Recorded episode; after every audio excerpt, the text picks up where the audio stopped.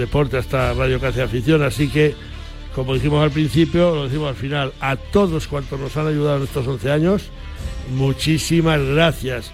Y esta semana especialmente a Julián Pereira, los controles técnicos, a Chu Rodríguez y a Jesús Pérez Baraja en la producción y llegado a este punto. Adiós con el corazón, decimos desde la Dulce Rojo y Leo juntos. Dulce, hay que ir a celebrarlo. Venga, hasta la semana que viene. Hasta la semana que viene, que será el mes que viene. Que será el mes que viene, claro. no, es este mes. Calla, calla, que pensé que estábamos en San Andrés. No me extraña. Adiós a todos, amigos. Venga, adiós.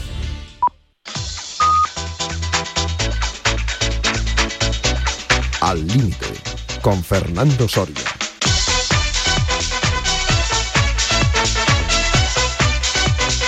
Buenos y deportivos días tengan amigas, amigos oyentes de Al Límite en Radio Marca. Vamos a comenzar desde ya nuestro fin de semana al límite para hablar de deporte, comentar deporte y también, importantísimo, para animarles a que practiquen deporte porque el deporte es calidad de vida y por tanto fuente de salud. Y estamos en la parte técnica con Raúl Santamaría. Y vamos a comenzar aquí nuestra mini tertulia.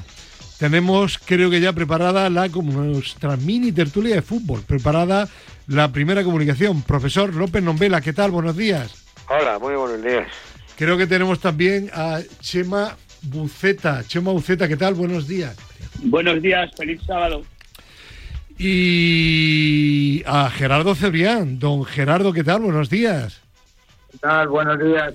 Y en un instante vamos a tener aquí también en el estudio a nuestra querida compañera, también coordinadora y productora del programa, Cristina Blanco. Bueno, pues realmente hay mucho que, hablar de, fútbol, la jornada de liga, tenemos también la Champions. Si os parece, vamos a hacer lo siguiente, vamos a ir hablando de la jornada de liga y conforme vamos hablando de los partidos, pues vamos comentando también los encuentros de Champions de los equipos que tienen encuentros de la liga. ¿Os parece? Vale.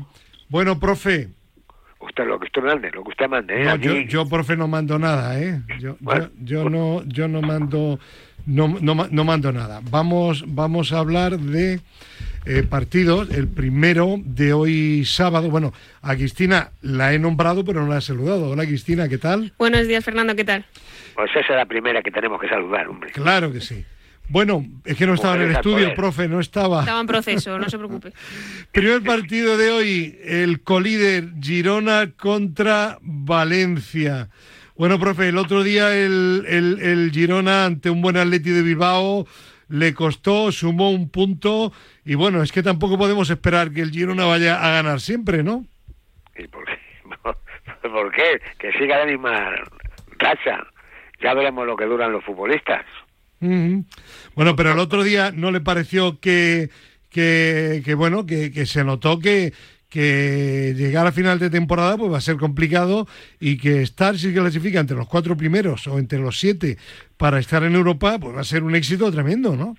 Eso está muy claro, hombre. Estoy diciendo en, futbolistas, en, en, la salud, no, no en la salud que tengas que tener, no, en la salud el, el, las sobrecargas que tienen. Claro. Es que eso, claro, pues a lo mejor no llegan todos. Eh, ¿Quién de vosotros vio, yo lo vi, ¿eh? el Girona Atleti de Bilbao? Yo le vi, pues no, ¿cómo no le vamos Pero usted ya ha hablado, profe, si digo del resto ah. de compañeros. claro. Sí, yo lo vi. Sí, y bueno, ¿y qué te pareció? El, el Atlético es un gran equipo y estuvo al nivel del Girona incluso en Se te va la voz, Gerardo. Digo que el Atlético es un gran equipo y que, que bueno que en algunas fases del encuentro estuvo más brillante que el Girona. Eh, bueno pues eso a ver lo que aguanta en, eh, ahí en el en, lo alto de la clasificación. Yo yo creo que el Valencia le va a dar guerra.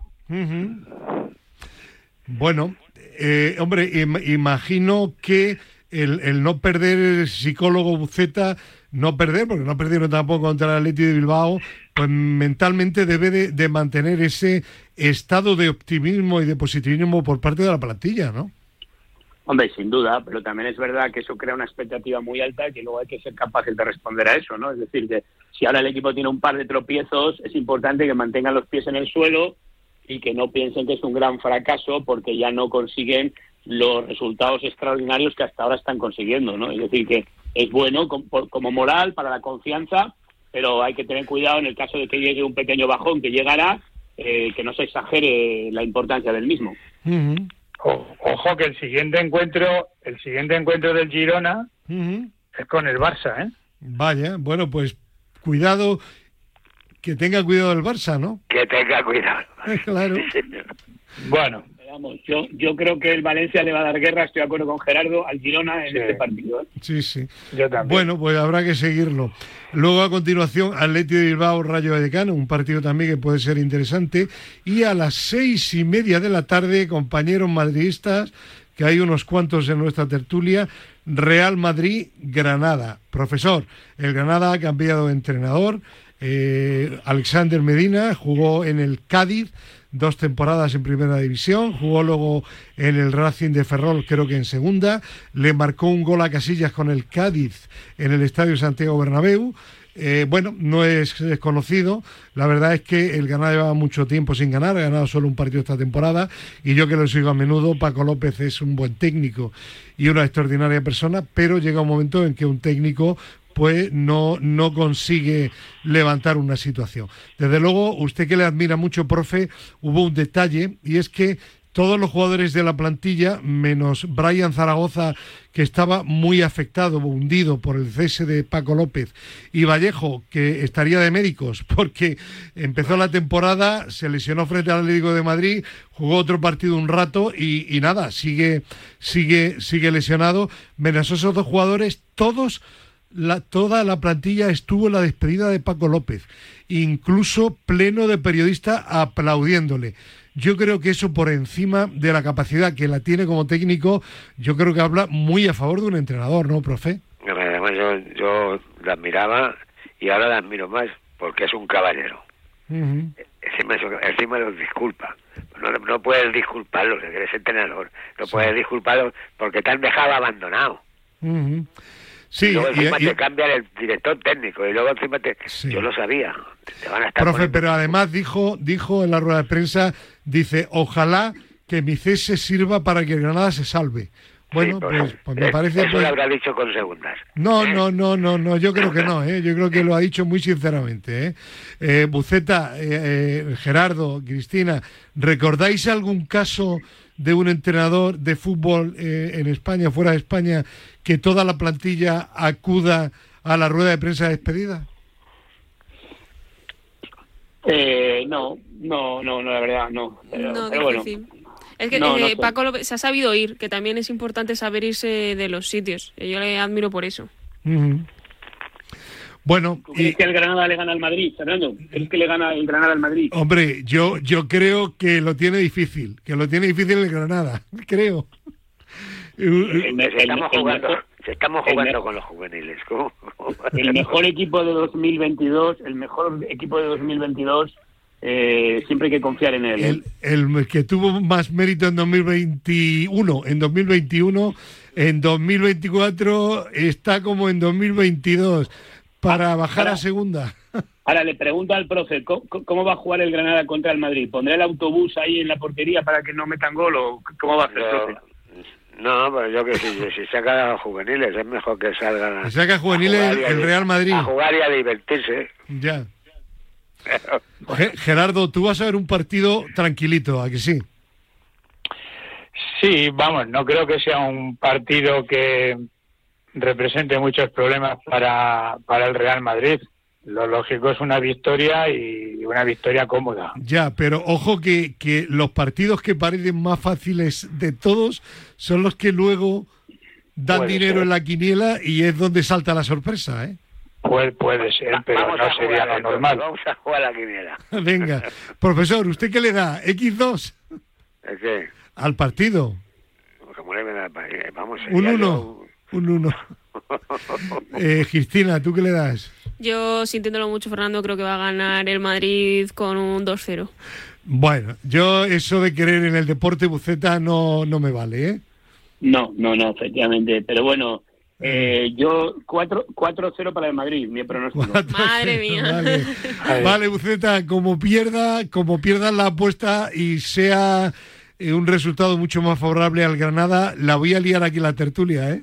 Yo voy con Buceta. Bueno, si, si gana el Granada, si gana el Granada, me dejo crecer el pelo. Vale. Te llevamos a Turquía, que está de moda. Sí, señor. Ah, eh, Gerardo, tu apuesta. 5, 5-0. 5-0 para quién? 5-0. Siempre el, el, el, el, primer número es para el equipo que juega en casa. Bueno, pues yo digo 3 a 1 y no digo a favor de quién, ¿vale? Venga, ya. A la, a la, Sí, hombre, sí. Bueno, venga, seguimos adelante, que me habéis dado la mañana ya. Eh, Osasuna Real Sociedad, 9 de la noche. La Real Sociedad mm, el otro día pinchó, pero bueno, sigue, ah, sigue primero en la Champions. Bueno, la Real pues sigue a un buen nivel, tu segundo equipo, ¿no, Gerardo? Jugó muy bien, hombre. Sí. Jugó fantástico. El, el partido de Champions fue bueno, bueno. Eh, con el Salzburgo. Eh, yo, para mí, la Real debe ganar en Pamplona. Sí. Eh, profesor, ¿usted vio el partido de Champions? Sí, hombre, ¿cómo no lo voy a ver? Ya. ¿Y? para eso pago. ¿Y? Porque que la Real Sociedad es un equipazo. y, y tendrá que ganar. Ya. Bueno, yo creo que sin duda la Real Sociedad es favorita frente a Osasuna porque Osasuna viene de perder contra el Villarreal por un resultado bastante abultado, 3-1 y, y, la Real está haciendo yo creo que un papel bueno en Champions, aunque no le acompañen mucho grandes resultados y en Liga sufrió un poco ante el Sevilla pero consiguió ganar también, así que bueno, yo creo que la Real va a estar por encima. Buceta, yo voy a ser de nuevo rebelde y digo que gana Osasuna. Muy bien, muy bien, Fernando, muy bien. Pues, Tomo nota. Pues yo, yo, yo voy a apostar contigo esta vez, fíjate. Vale, Buceta, pues, te vas a librar, te vas a librar del pelo, ¿eh? Aunque siga la Granada, ¿eh? Por, Esto es una confabulación. Esto es una confabulación. Bueno, seguimos adelante. Mayor Calavés, 2 de la tarde domingo. Almería Betis, no, 16-15, Sevilla Villarreal, 18-30. ¿Alguien ha visto al Villarreal eh, con Marcelino de nuevo de entrenador? Y ese jugador que no metió un gol y ahora me metió. Morales. El comandante. Bueno, pues, pues yo he visto resúmenes. ¿Y? Y te voy a decir el resultado de este partido. Venga gana el Villarreal ¿Mm? y cesan a Diego Alonso en el Sevilla. Vaya, ojalá, vaya. Este, somos muchos ya aquí. Oye, apuéstate algo. Pero Gerardo sería el segundo entrenador que cesan ya, ¿eh? Sí, sí, ¿eh? correcto. Correcto. ¿eh? El segundo, sí, sí, sí, sí, sí. Bueno, pero es impresionante que en diciembre, a primeros de diciembre, pudieran tener ya al tercer entrenador. Es increíble. De, ¿eh? todas formas, Buceta, yo no vi el partido del Sevilla frente a la. Mm, eh, eh, ¿Contra quién? Sí, no. Con, el PSV. Con el PSV Eindhoven, sí, sí. Pero, pero gente que lo ha visto y que sabe de fútbol me ha dicho que desde luego a Ocampos es para coger y, meterle una sanción extra por parte del club. Va tu equipo ganando 2 a 0, se está jugando el clasificarse para la siguiente ronda de la Champions y en el minuto 60 eh, eh, provocas tu expulsión, porque bueno, fue muy culpable de que le expulsaran. Tu equipo se queda con 10 jugadores y a partir de ahí tres goles consecutivos del PSV y te queda fuera de la Champions. Pues sí, la verdad es que eh, es, es, es, el principal culpable de, de la derrota del Sevilla, pero tampoco el Sevilla mm, desplegó un gran fútbol. El, el, el PSV es un equipo, yo diría que mediocre. Sí, un equipo normalito. En el año 2021, Chema Buceta, en la Europa Liga, el Granada eliminó al PSV Eindhoven, ¿eh? Sí, sí. Bueno, pues eso lo dice todo. Pues ya está. Sí, efectivamente. Sí. Oye, y, y, y, y, allí estaba Boabdil el chico, Boabdil el chico. También, sí, sí. 600 años era el que vivía allí. Ah, ya, ya ves. Bueno, estábamos hablando del Sevilla, profesor. ¿Viste el partido Sevilla-Villarreal? Vi unos, resúmenes, sí. Sí, ¿y? Pues que me, porque me pareció un partido que el Sevilla tiene que hacer mucho más. Vale, y ahora yo, profe, yo le hago una pregunta. Os hago una pregunta a, todos. El problema del Sevilla de que siga tan mal, eh, también en la liga, recordemos que el Sevilla está ahora mismo, está a cuatro puntos del descenso. ¿Vale? Con un partido menos, ¿eh? Con un partido Cierto es también. Pero el que no esté, no termine de remontar, es un problema de plantilla, es un problema de, del club que está muy enrarecido con el padre y el hijo, el vicepresidente padre, el que fue presidente, hijo, el que fue presidente padre, que se están peleando entre sí. Es un problema de, del ambiente que hay o que es que la plantilla no da para más. Ese, el problema es el de las cabezas locas hay muchas cabezas locas ahí. Sí. Pero sí, yo, entre los que mandan, ¿eh? No estoy hablando de este, entre los que mandan.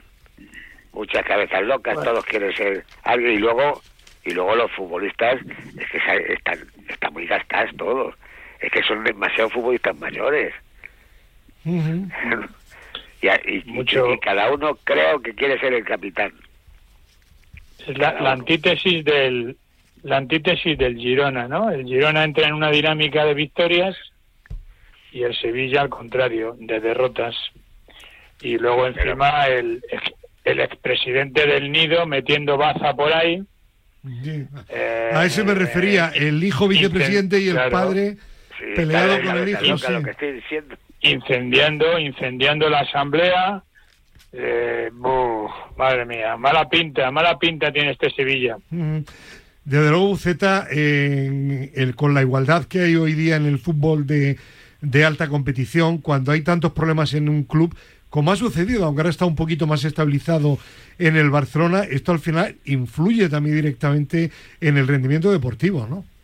Hombre, sin duda, muchísimo. Y además, yo, creo que el Sevilla, el problema es que, claro, ha, ganado la, Europa League, eh, por tanto tiene acceso a la Champions, pero es que se ve que le viene grande. Entonces, claro, al final eh, están en un sitio, parece que es un equipo grande, pero no lo demuestra, malos resultados, cambia de entrenador continuamente. El otro día leí que había tenido 17 entrenadores en los últimos 9 o 10 años, ¿no? o algo así, ¿no? Es tremendo. O sea, tremendo. Y hay que tener en cuenta que durante un tiempo mantuvieron a su entrenador, o sea, que, que realmente están a tres, a, tres entrenadores por temporada prácticamente, ¿no? Eso crea una inestabilidad tremenda, ¿no? Entonces yo creo que es un equipo que ha jugado a ser grande, que de hecho pues ha obtenido resultados de un equipo grande, pero claro, no tiene el nivel para mantener eso. Y sin embargo está ahí, entonces claro, pues no se clasifica, eso crea frustración, en la liga entonces parece que van a ganar con cierta facilidad, pero pierden, están abajo en la tabla, en fin, y esto pues lo, se ponen nerviosos los directivos, cambian al entrenador, en fin, no sé, este es un tema que tiene dificultad.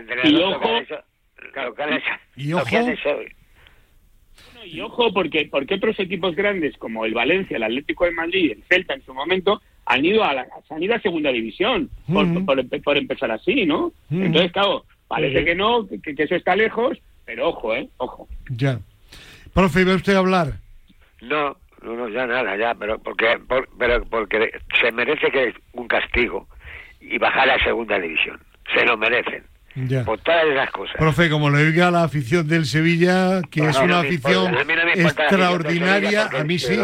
Porque, la gente sin educación. Profe, pero lleva razón. Con la mano a una señora allí que, que, que, que, será... No, pero profe, el que haya un mal educado entre los aficionados del Sevilla... bueno, yo creo que es una buena afición que tiene también ovejas negras como hay en todos los equipos, en el Atleti, en el Madrid, en el Barça y en el Granada también.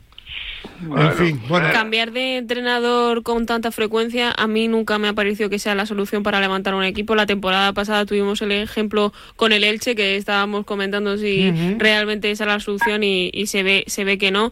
Estoy de acuerdo con lo que se ha dicho de que la plantilla es un poco mayor en el sentido de también que, que todos quieran ser la figura importante del equipo. Quizás eh, haga que no se entiendan entre ellos. El caso es que los resultados no están siendo buenos y no sé si una nueva figura eh, para parecer que desde la directiva toma medidas sea lo mejor para el equipo, la verdad. Bueno, muy bien razonado. Cristina, sabes mucho, sabes mucho, muy bien, muy bien. Vamos ahora, para terminar, a hablar del partido principal de esta decimoquinta jornada de Primera División. Domingo, 9 de la noche, Barcelona Atlético de Madrid. Vamos a hablar primero de la, de la, de la Champions. Eh, ¿Os gustó más el Barcelona frente al Oporto que en los últimos partidos, tanto de Champions que de Liga, o no? Que hable primero el que viera el partido, claro. ¿O no lo vio nadie? Yo vi pocas cosas, vimos resúmenes, yo vi...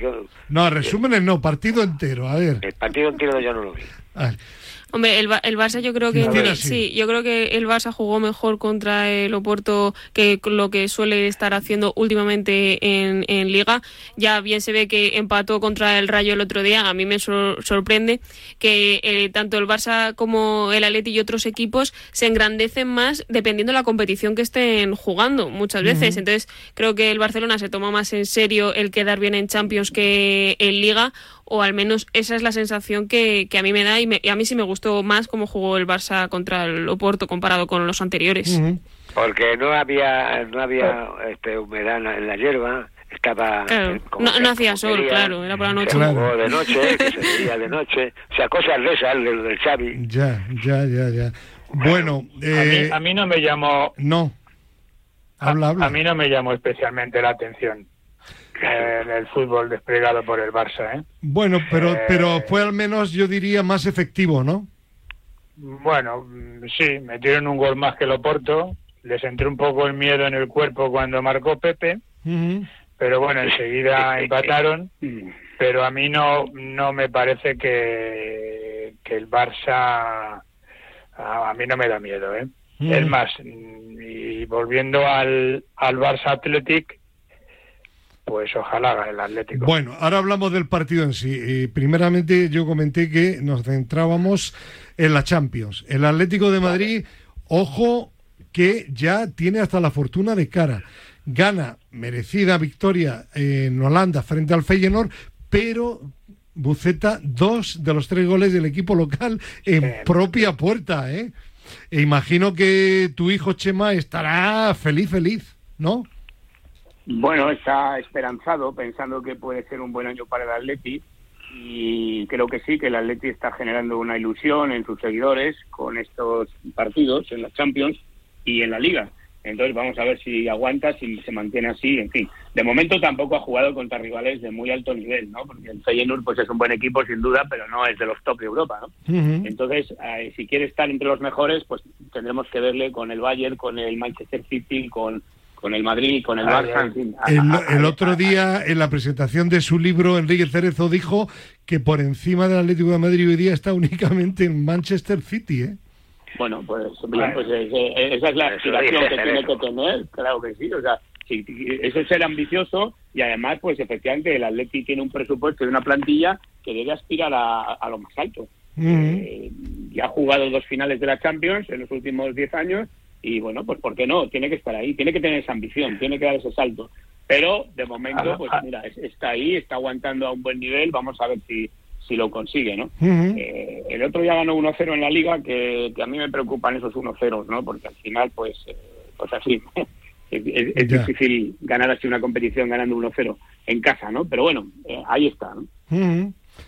Sin duda estoy de acuerdo con que, perdona, que estoy de acuerdo con que el, grupo del Atleti no es el más difícil de todos los de la Champions, pero bueno, hay que ganar los partidos. Es verdad que el otro día contra el Feyenoord a mí me preocupaba bastante porque no vi al Atleti jugar como jugó contra el Feyenoord en casa, que le metieron una goleada. Eh, ahora también vamos a tener nuevas bajas, que Pablo Barrios se ha lesionado para más de un mes, va a ser casi dos por lo de la rotura del menisco, que es uno de los que junto con Riquelme yo creo que estaban haciendo mejor trabajo eh, en el equipo. Pero bueno, es verdad que en los 1-0 en liga no son lo más efectivo para ganar el campeonato, pero también recuerdo que el Mallorca no es un equipo que al Atleti se le dé muy bien porque la temporada pasada perdió un partido y empató el otro. Entonces, mm, con antecedentes no es tan raro ese resultado. Ya, profe, ¿cómo vio al Atlético de Madrid? Yo como la como el de Madrid que no, que no se tuerza el, el, que el que dirige ahí el que lleva la batuta el director de la orquesta el que da tantos saltos venga a, jalear al público me, está usted más serio y dirigiendo a la gente y poniéndote con el dedo ahí esto es lo que hay que hacer. Este, este, este, pero no me gusta no me gustan las maneras. Ahora quiero que, por mi amiga Cristina, quiero que empate la pelea. Ya, ya, ya, ya, por, porque es el Barça el rival, ¿no te fastidia, profe? ¿Eh? ¿Eh? No, me acordaba. Oye, yo, a, ver. yo lo que creo es que Cerezo, cuando hizo esas declaraciones, estaba un poco fumado, ¿no? No lo sé, no lo sé. Con esa comparación del Manchester City, ¿no? Se vino arriba o se había tomado, unos cafés muy fuertes. Ya, ya, ya. Bueno, vamos a terminar. Eh, ahora hablamos del partido en sí. Barcelona Atlético de Madrid. ¿Un empate? Yo firmo, claro. Empate, empate, empate. Sí, sí, sí, sí. Pierdan dos puntos cada uno, ya está. Y si tiene que ganar alguien, que gane el Atletri. Ya, ya, ya, ya te digo. Eso también, también, también. Eh, ya, Cristina eh, dice que sí, que sí. Cristina, Yo creo que sí que tiene posibilidades de ganar. Que gane el Atleti. Que sí, que sí. Va a ser un 1-2. Sufrido, pero va a ser un 1-2. ¿dónde, ¿dónde, juegan? ¿En, juegan en Barcelona? Sí, en el Barcelona. Ah, pero es, un campo, es un campo que tiene la hierba muy alta. Eh, un estadio olímpico, no os olvidéis, ¿eh? Sí, sí, eh, lleva razón Griezmann cuando dijo el otro día que el problema de Joao Félix es de regularidad, que rinde de una forma muy intermitente. Es que ese chico no está muy loco, ¿eh? no, no, está muy loco. Digo el Griezmann, el Griezmann. No, está, está, muy, está bien. ¿Qué opina Uceta de eso? Ah, eso no. No, no, no te he seguido, perdona. ¿qué sí, que decía Griezmann que el problema de Joao Félix es que tiene que tener regularidad. No un partido genial, dos partidos malos, otro. ha descubierto la rueda Griezmann, ¿no? Sí, eso, esto, lo, sabe ya hasta, hasta el que está arriba del todo del estadio. Pero lo ha dicho públicamente. Bueno, pero, pues pues eso, tiene cierto mérito, ¿no? Bueno, por, eso no lo quería la de ti ningún mérito porque ya no está en el Atleti, ¿no? No es un compañero, no es un rival. No, no, bueno, no está, pero sigue sigue siendo propiedad del Atlético de Madrid. El año que viene pueden volver a jugar juntos.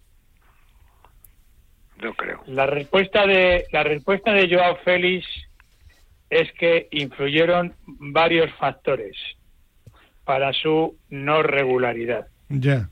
Ya, ya, ya. Eh, bueno, pues eh, entiéndase entrenador. Bueno, pues, Simeone, lo que está claro es que la relación entre técnico y jugador no ha sido nunca buena y eso ha influido negativamente, pero no puede ser ni muchísimo menos la excusa, bajo mi punto de vista, yo a Félix.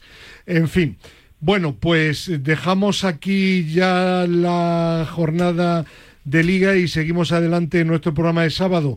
Eh, Chema Buceta y profesor López Novela, muchísimas gracias y volvemos, si os parece, mañana domingo, ¿de acuerdo? Muy bien, muy bien. gracias, un abrazo. Bueno, Pedro, ¿dónde estás? ¿Se ha ido? Adiós. Vamos a seguir adelante porque sigue Gerardo y vamos a hablar de eh, atletismo porque tenemos el maratón de Valencia mañana domingo. Ahí es nada, ¿no? Bueno, bueno, un pedazo de, carrera, un carrerón, vamos, en todos los aspectos, ¿eh?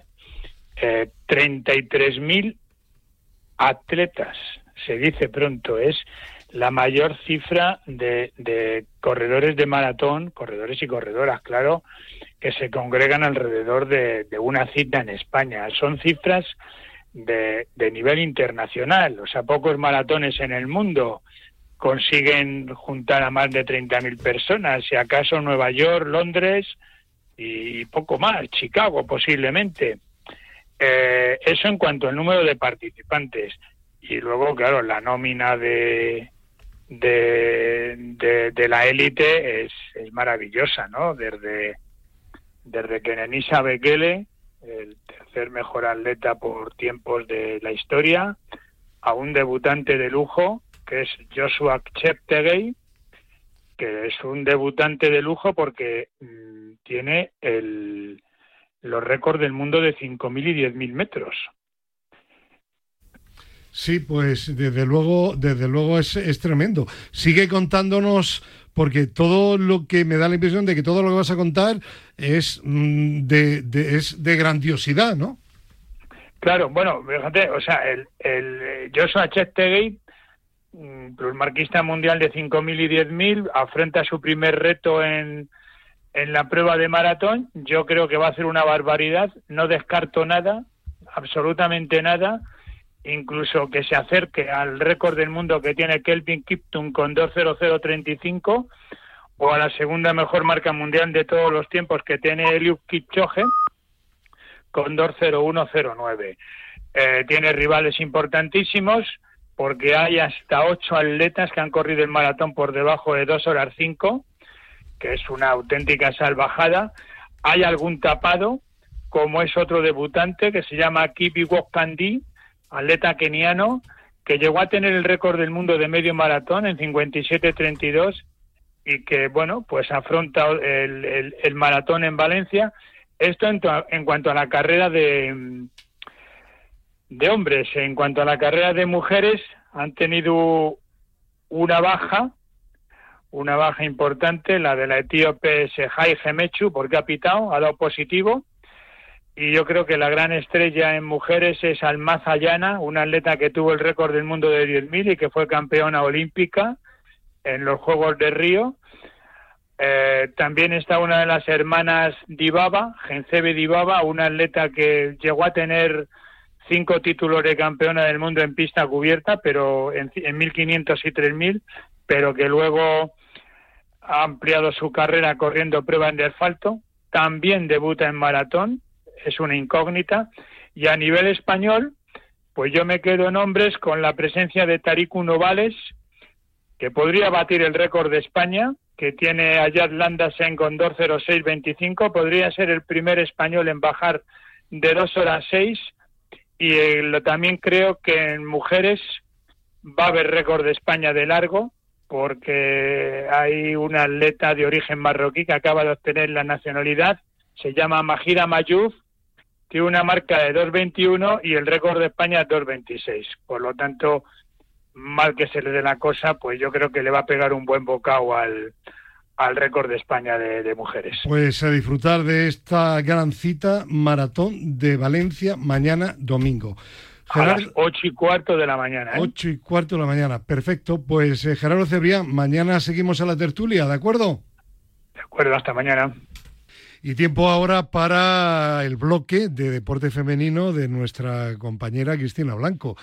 Cristina, hoy creo que nos vas a hablar de balonmano femenino. Efectivamente, porque las guerreras de balonmano abren el Mundial con una amplia victoria ante Kazajistán. El conjunto español vivió un debut soñado y abrió brecha en cuanto solventaron las primeras dificultades del partido.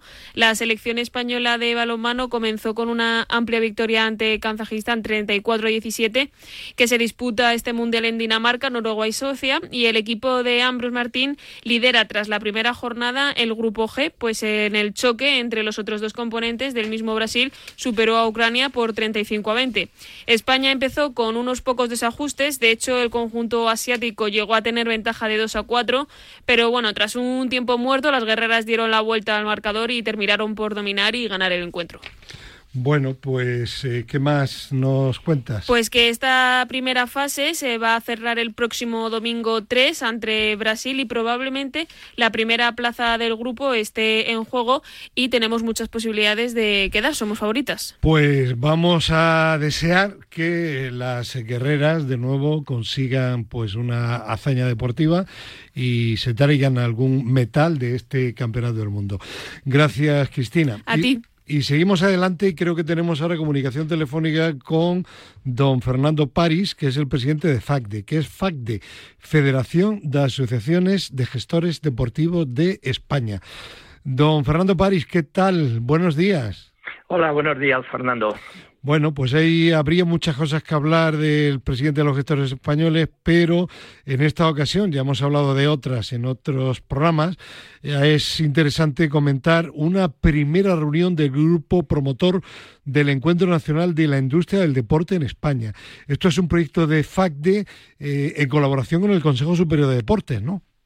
Eh, sí, efectivamente. El, FACDE se ha, se ha lanzado, nos hemos lanzado a a impulsar, a organizar eh, lo que denominamos un encuentro nacional eh, de la industria deportiva en España, de la industria deportiva en su sentido más amplio, tanto la industria de, productos, de materiales, de equipamientos deportivos, como la industria de los servicios deportivos, los centros deportivos, el turismo deportivo, etcétera. Eh, para ello presentamos una propuesta al Consejo Superior de Deportes que nos ha sido aceptada en una de las convocatorias que tiene de subvenciones para, nuestras entidades, para este tipo de entidades, y en abril del año que viene, con la participación de un grupo promotor, que ahora comentaremos, de, de, las entidades más importantes del, del deporte desde el punto de vista de la gestión y la organización del deporte en España, eh, pondremos en marcha en, en, Zaragoza. Bueno, pues adelante con, con, esa relación de entidades que participan y van a estar presentes en abril del año que viene en tu tierra, en Zaragoza. Sí. Sí, bueno, la, la idea es, eh, hay un grupo promotor que hemos, que hemos lanzado, que está FACDE, que es la que, vamos a decir, ha tenido la idea ahora, porque otras entidades eh, anteriormente también han, han, empezado a avanzar sobre, sobre este tipo de, reuniones de la industria del deporte, bueno, pero está FENEID, que es la Federación Nacional de Empresarios de Instalaciones Deportivas, bueno, sobre todo los gimnasios, la patronal de gimnasios, está la, la, patronal de las asociaciones de empresas de servicios que trabajan para las administraciones públicas, está ADES, que es la Asociación del Deporte Español, donde están las, federaciones deportivas españolas, y está, está AFIDAD, que es la Asociación de Fabricantes y Distribuidores de Equipamientos y Materiales Deportivos, y está la Sociedad Española de Economía del Deporte junto con FADE. Eh, nosotros somos el grupo promotor, pero evidentemente este encuentro nacional de la industria del deporte está abierto a todas las entidades, tanto privadas de carácter comercial, privadas de carácter asociativo, como son los clubes, las federaciones, ACEDIR, Comité Olímpico Español, por supuesto, federaciones autonómicas, y también al, mundo empresarial del, turismo, eh, del turismo deportivo y al mundo público que es el principal suministrador de las instalaciones deportivas en nuestro país y de y de muchos servicios deportivos. Y una, una ausencia en esa relación, Fernando, que comentaba yo el otro día con uno de tus coordinadores, Manel Valcárcel, y es el aspecto de la comunicación. Y ahí España se mueve, se ha ofrecido porque consideramos que es un proyecto muy interesante y que nos gustaría colaborar y asesorar eh, la medida de nuestras modestas posibilidades. Sí, bueno, de, hecho, a ver, el, objetivo, el objetivo fundamental de esta reunión, eh, al final todo tiene un objetivo. El objetivo es visibilizar eh, la importancia social y económica del mundo del deporte. como digo, del mundo del deporte en sentido amplio. Se trata de, juntar en una misma mesa a todas las entidades que tienen que ver con eh, el deporte y aprovechar un poco las, que, las sinergias, que nos conozcamos, etcétera. Es decir, en el mundo del deporte cada entidad o cada grupo, los gestores vamos por un lado, las federaciones van por otro, los ayuntamientos van por otro, y en muy pocas ocasiones hay momentos de encuentro y de relación entre ellos. Evidentemente el tema de los medios de comunicación y del papel de los medios de comunicación estará presente en ese encuentro eh, y, para eso, evidentemente, también contaremos con, España se mueve, pero sí que es muy importante destacar que el objetivo fundamental es crear un clúster de la industria del deporte en España, que ya hay varios clústeres que están funcionando muy bien a nivel autonómico, como es el catalán, Indescat, como es el clúster gallego, también el, el clúster en Extremadura que está empezando, el de Andalucía están planteándose y,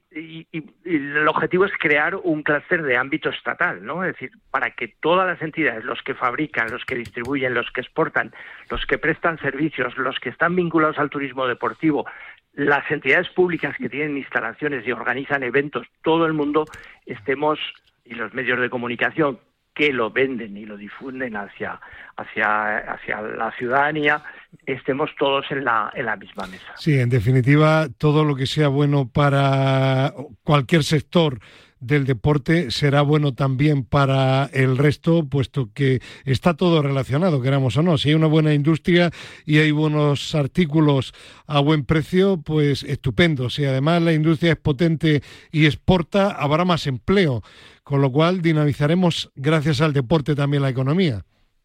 Sí, efectivamente. A ver, uno, uno de, los, de los problemas que tenemos a la hora de medir, esto lo, lo, explican muy bien los economistas, yo no soy economista, pero lo explican mejor ellos, pero es muy fácil de entender, es, es muy difícil saber medir realmente cuál es el impacto mm, económico del deporte en España porque todas las mediciones que tenemos las tenemos de, carácter indirecto. De la liga de fútbol, pues decir, bueno, pues el impacto económico de la liga del fútbol y todo lo que mueve los estadios, la gente, las personas, los hoteles, los desplazamientos, los hinchas, los medios de comunicación, pues es el 1,2 del Producto Interior Bruto. Bueno, es una, es una estimación indirecta el mundo de las instalaciones de las, de las empresas de gimnasio, de, los centros y tal, pues tienen su medición.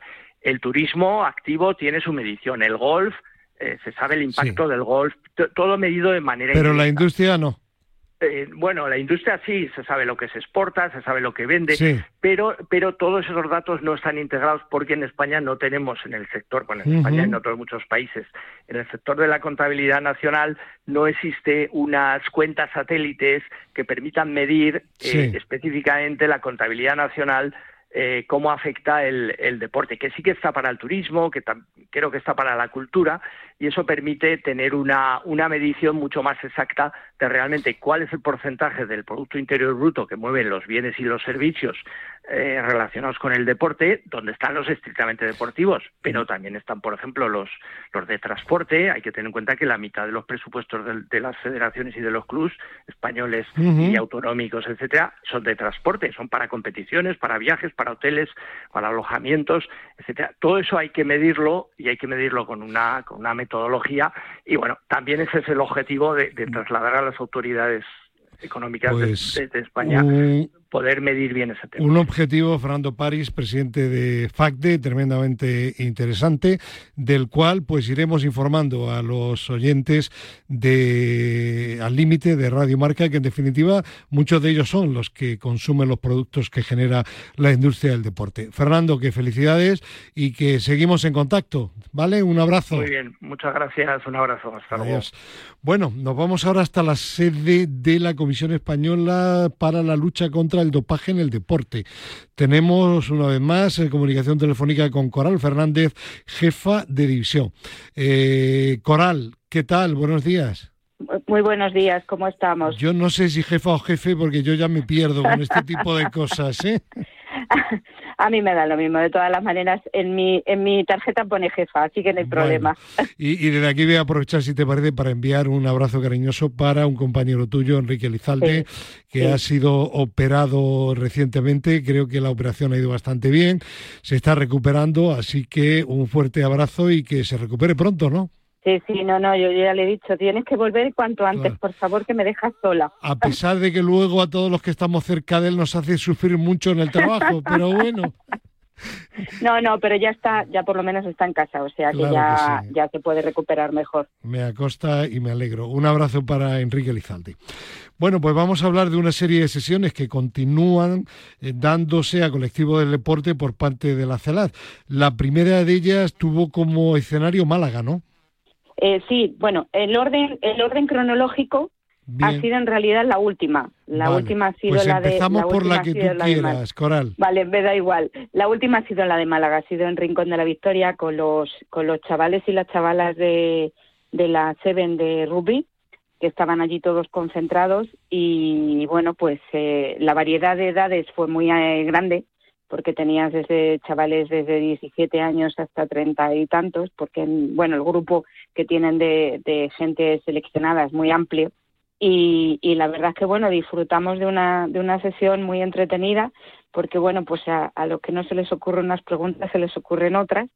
Y, y, la verdad es que, que, estuvo una sesión bastante, bastante entretenida. Estamos intentando de todas las maneras dinamizar mucho las sesiones, haciendo partícipes que los deportistas sean partícipes también de la sesión, que en un momento determinado hagan determinadas, pues bueno, juegos, comillas, que, que hacemos en un momento y, y, bueno, la verdad es que intentamos que no sean clases magistrales de esas que salgan de allí diciendo, madre mía, Dios mi alma, qué horror. Así que bueno, intentamos que, que por lo menos eh, eh compartan. Y me, con consta, nosotros. me consta que lo conseguís. Bueno, hubo también otra muy interesante en Pamplona, dirigida a la selección sub-22 previa al Campeonato del Mundo que se celebraba en México la semana siguiente. Sí, sí, sí, porque sí, la verdad es que pelota sí ha, habíamos hecho alguna formación con ellos, pero la verdad es que habían sido online la época en la que no podíamos ser presencial y la tuvimos en, en allí en, en, en Pamplona, en, en, donde está estaban allí concentrados porque se iban a la semana siguiente a, a México, a México, sí. a México al mundial y bueno pues eh, fue una una una formación eh, más mm, enfocada también a, a, lo que se podían encontrar cuando cuando fueran también allí a México. Había algunos deportistas que no habían pasado nunca controles entonces pues bueno más o menos explicarles qué es lo que se podían encontrar y sobre todo también en algunos casos explicarles qué cosas tienen derecho algunas veces a pedir eh, porque bueno pues en algunos momentos pueden tener algún problema con alguna con alguna situación y que en un momento determinado pues que ellos puedan tengan la capacidad de decir oye esto no es así vale ¿Y a quién iba dirigida la charla de Valladolid? Pues la de Valladolid iba también dirigida a, a los a Rupi, pero era el grupo de los Emerging, que es eh, un grupo que estaban concentrados allí en, en, Valladolid. Ya sabes que Valladolid a día de hoy es prácticamente la sede del, del rugby español. Eh, ya me dijeron además, se encargaron ellos de explicarme que los dos mejores equipos de, de rugby en estos momentos, que los tienen allí en la ciudad de Valladolid, y, y fue hacia los chicos de la, de la selección de, de Merging y, y, bueno, pues eh, la verdad es que estuvo interesante porque bueno, algunas cosas se les ocurren de algunas preguntas, pues por ejemplo, de coger y decirte, oye, qué es lo que, que puede ocurrir, que, que, resulta que en un campeonato hemos tenido que nos iban a dar la copa, pero sí me, a mí me dejaron coger la copa, pero luego ya no me dejaron seguir con la celebración porque me tuve que ir al área de control de dopaje y no pude recoger la medalla. Digo, pues hombre, Ay. hay determinadas cuestiones que, hombre, hay veces que los agentes de control de dopaje son muy exigentes, pero uh -huh. sí que es cierto que, hombre, en un momento de, de, esa, de, esa, de ese calibre, lo normal es que dejes al deportista que disfrute, luego ya te le llevas claro a hacer el sí. control de dopaje, pero en ese momento lo normal es que, que los chavales disfruten de, de, lo conseguido en esa competición. Pues en definitiva, la Comisión Española de Lucha contra el Dopaje en el Deporte que sigue difundiendo, promoviendo, eh, divulgando el juego limpio.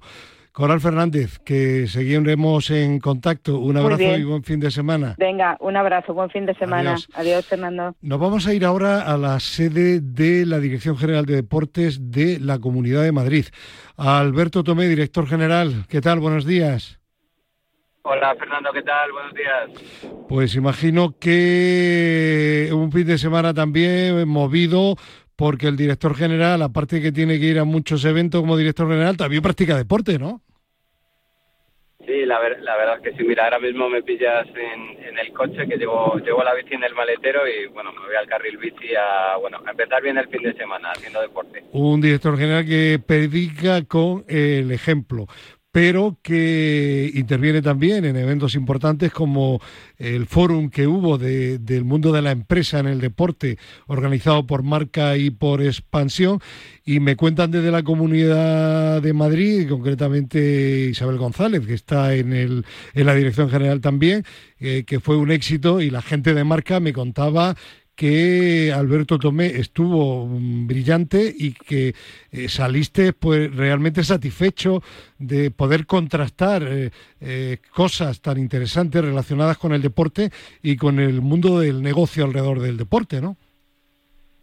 Sí, la verdad es que sí, que fue el, primer fórum que se organizaba de marca y expansión, dos dos tiradas líderes como son marca en el mundo del deporte como en el mundo de los negocios que se juntaban para hacer este evento y que se demostró en, este foro de debate con una con un elenco espectacular. O sea consiguieron tanto marca como expansión eh, llevar a, líderes tanto del deporte como de eh, del negocio eh, ver esa relación que hay entre el, el deporte y el negocio y cada vez más. O sea ya es cerca de un 3% del PIB lo que genera el mundo del deporte y nosotros, como hablamos desde la Comunidad de Madrid, apostando por esos grandes eventos, eh, ya no solamente por eh, lo que se ve de la práctica deportiva y lo que es el evento en sí, sino también por ese polo de atracción económica y también para mostrar al, al mundo nuestra región. Pues eh, siempre hemos hablado de esa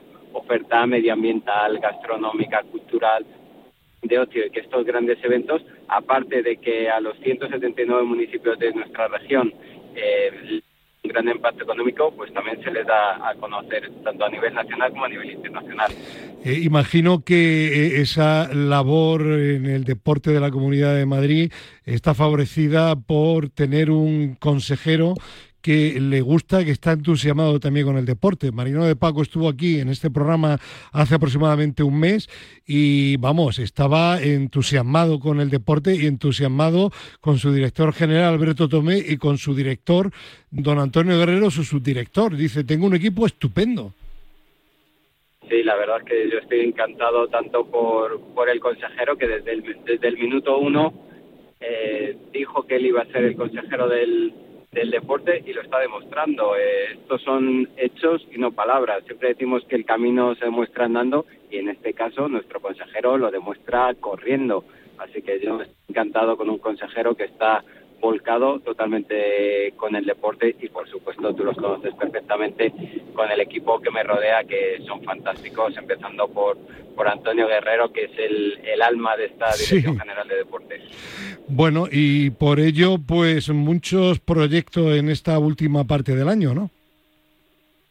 Sí, la verdad que sí, estamos ya acabando el año, hemos elaborado unos presupuestos de los cuales estamos cerca del 12%, lo que va a redundar en, en todo el deporte, desde el tejido deportivo de tanto federaciones, eh, clubes, deportistas, también como no puede ser de otra manera el deporte de base con esos programas que tenemos en los colegios como Madrid Comunidad Deportiva o los IPAF, eh, como no, como te comentaba antes, también para poder atraer eh, más y mejores eventos de máxima calidad. También hemos puesto en marcha el programa Confía, un programa de, salud mental para, para los deportistas. Así que, bueno, el 2024 eh, se presenta emocionante y la verdad que, como te digo, estamos encantados. Y como dice Alberto Tomé, la Comunidad de Madrid, como siempre decimos aquí en el límite, preocupada de, de, la salud física y mental de los ciudadanos a través de la actividad física y también de un entorno seguro, esto creo que se va a enfatizar mucho, para la práctica deportiva, ¿no?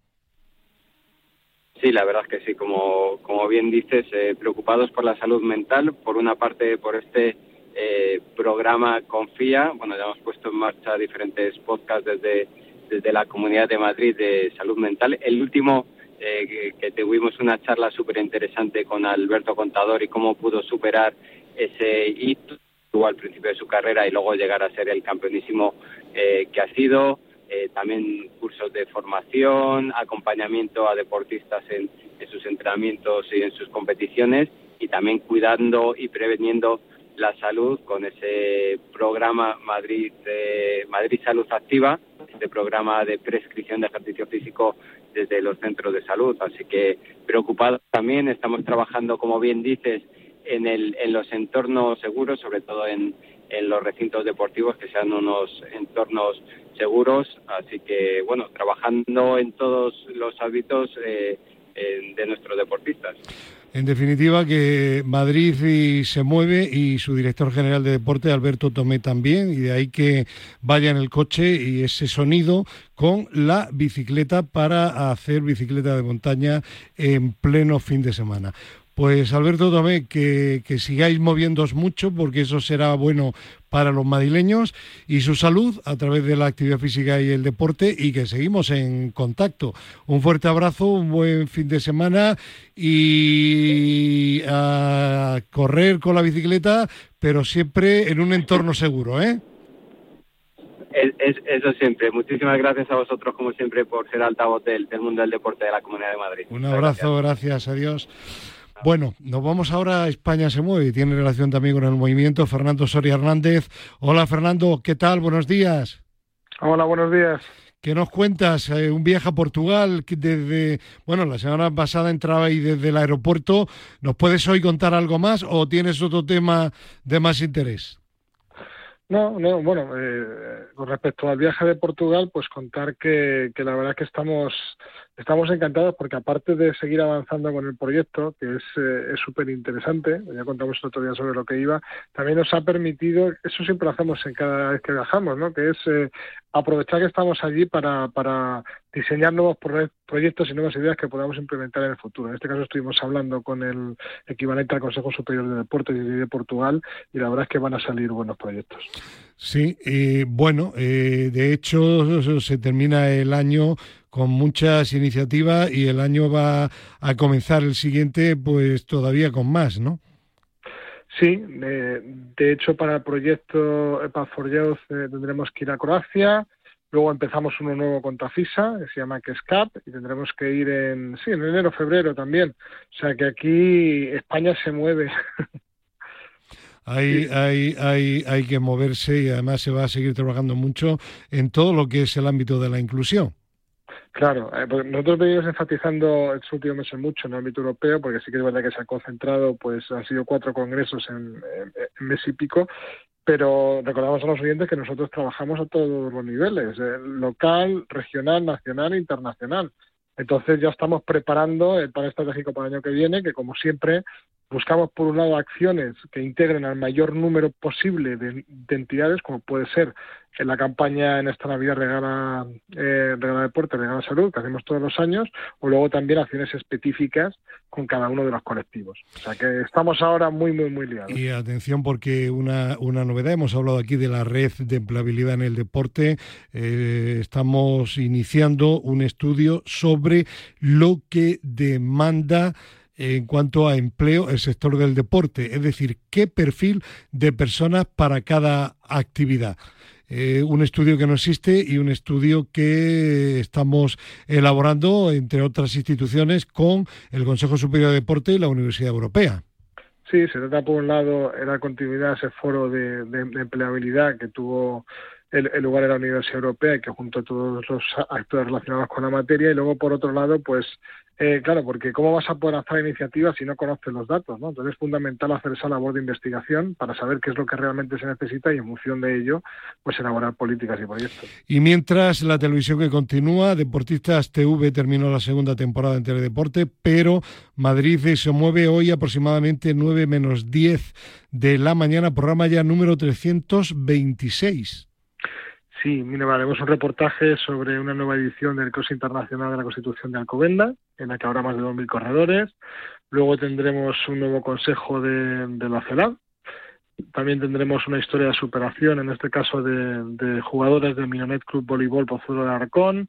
Eh, eh, tenemos otro reportaje del Coplet de Madrid y la sección eh, Muévete con nosotros, pues eh, iremos como todas las semanas a diversos eventos a lo largo de la Comunidad de Madrid. Madrid y se mueve 326 a partir de las 9 menos 10 de la mañana en Telemadrid. Pues Fernando, que tengas un buen fin de semana, que te muevas mucho y seguimos la semana que viene, ¿de acuerdo? De acuerdo, hasta la semana que viene. Y vamos a terminar con nuestra doctora favorita, Ana María Jara Marcos. Buenos días. Muy buenos días. Hoy hablamos del crujido de las articulaciones que es una consulta muy frecuente en el día a día.